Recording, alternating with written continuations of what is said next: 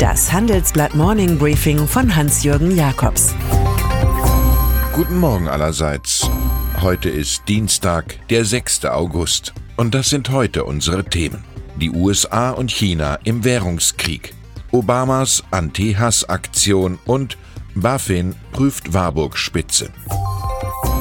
Von Beggar Thy Neighbor haben Sie vielleicht noch nie gehört, von der Politik, seinen Nachbarn zu ruinieren. Der Begriff stammt vom Abraham der Ökonomen, dem Schotten Adam Smith.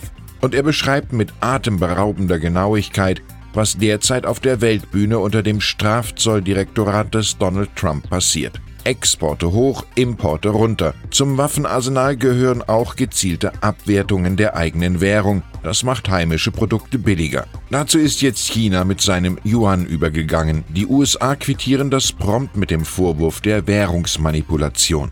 Zudem verbietet die Volksrepublik den Kauf von US-Agrarprodukten. Zu Beggar Thy Neighbor gehört nun mal auch, dass sich der Attackierte wehrt und bei fortgesetzter Dynamik nicht der Nachbar ruiniert ist, sondern die ganze Welt. So kommt es, dass die US-Aktienmärkte am Montag den schwärzesten Tag des Jahres erlebten. Fast 800 Punkte weniger für den Dow Jones, ein Minus von 2,9 Prozent. Der stark auf Tech-Werte setzende Nasdaq büßte sogar 3,47 Prozent ein. Jeder fürchtet beispielsweise, dass die in China produzierten iPhones von Apple stark unter dem Geopolitik-Donner leiden werden. Dem DAX, der zuletzt mit minus 1,8 Prozent auf 11.659 Punkten schloss, droht heute der Absturz in Richtung 11.000 Punkte. Gold dagegen winkt der Aufstieg in Richtung 1.500 Dollar. Das Krisenanlagegut ist so viel wert wie zuletzt im Mai 2013. An der Börse ist eine halbe Wahrheit eine ganze Lüge, erkannte Altmeister André Costolani. Ein besonderes Präsidentenduell war jetzt nach dem amerikanischen Massakerwochenende zu beobachten. Donald Trump wandte sich per Teleprompter gegen Hassverbrechen und einheimischen Terrorismus. Was der Amtsinhaber bei seinem Shorty ausließ, ergänzte sein Vorgänger Barack Obama in einer ausführlichen Stellungnahme auf Twitter. Er kritisierte Politiker, die, Zitat, jene dämonisieren, die nicht wie wir aussehen oder suggerieren, dass andere Menschen, darunter Einwanderer, unseren Lebensstil bedrohen oder andeuten, dass Amerika nur einer bestimmten Art Menschen gehört. Zitat Ende. Oni soi qui mal y pense oder auch ein Schelm, wer Böses dabei denkt. Beim Kampf gegen rechts greift der Fußball-Drittligist Chemnitzer FC durch. Der Fußballclub trennt sich von seinem Kapitän Daniel Frahn.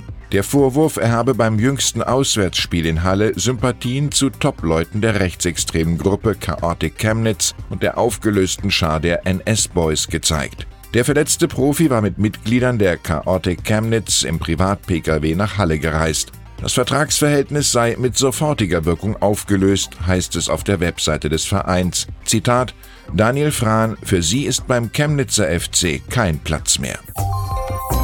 Plakate mit lächelnden Männerpärchen, die mit Slogans wie Null Zucker, Null Vorurteile für Coca-Cola werben. Das war zu viel für die Fidesz-Partei, die Ungarn in einer Art Alleinvertretungsanspruch beherrscht. Die US-Getränkemarke begleitet ein populäres Musikfestival, das morgen in Budapest beginnt, und ein Parteisprecher forderte kurzerhand einen Boykott der Marke.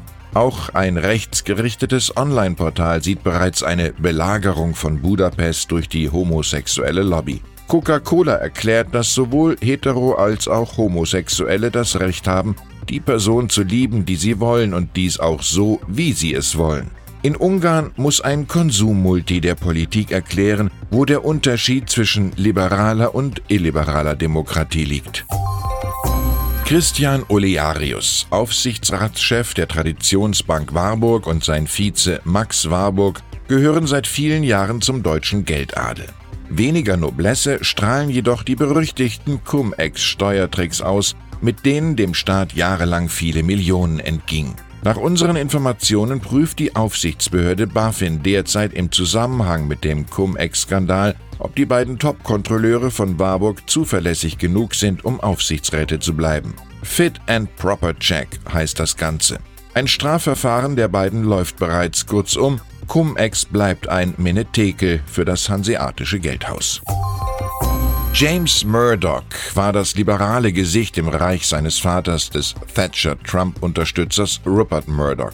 Nach dem Verkauf großer Teile des Konzerns hat der Erbe rund eine Milliarde Dollar zur Verfügung. Spielgeld für das Entree für die Arenen der Kulturelite.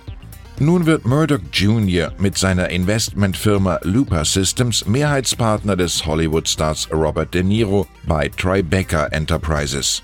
Die Firma organisiert unter anderem das renommierte Tribeca Film Festival in New York. Mit weiteren Eroberungszügen in der Filmbranche will sich James Murdoch noch stärker von der Last der Dynastie emanzipieren.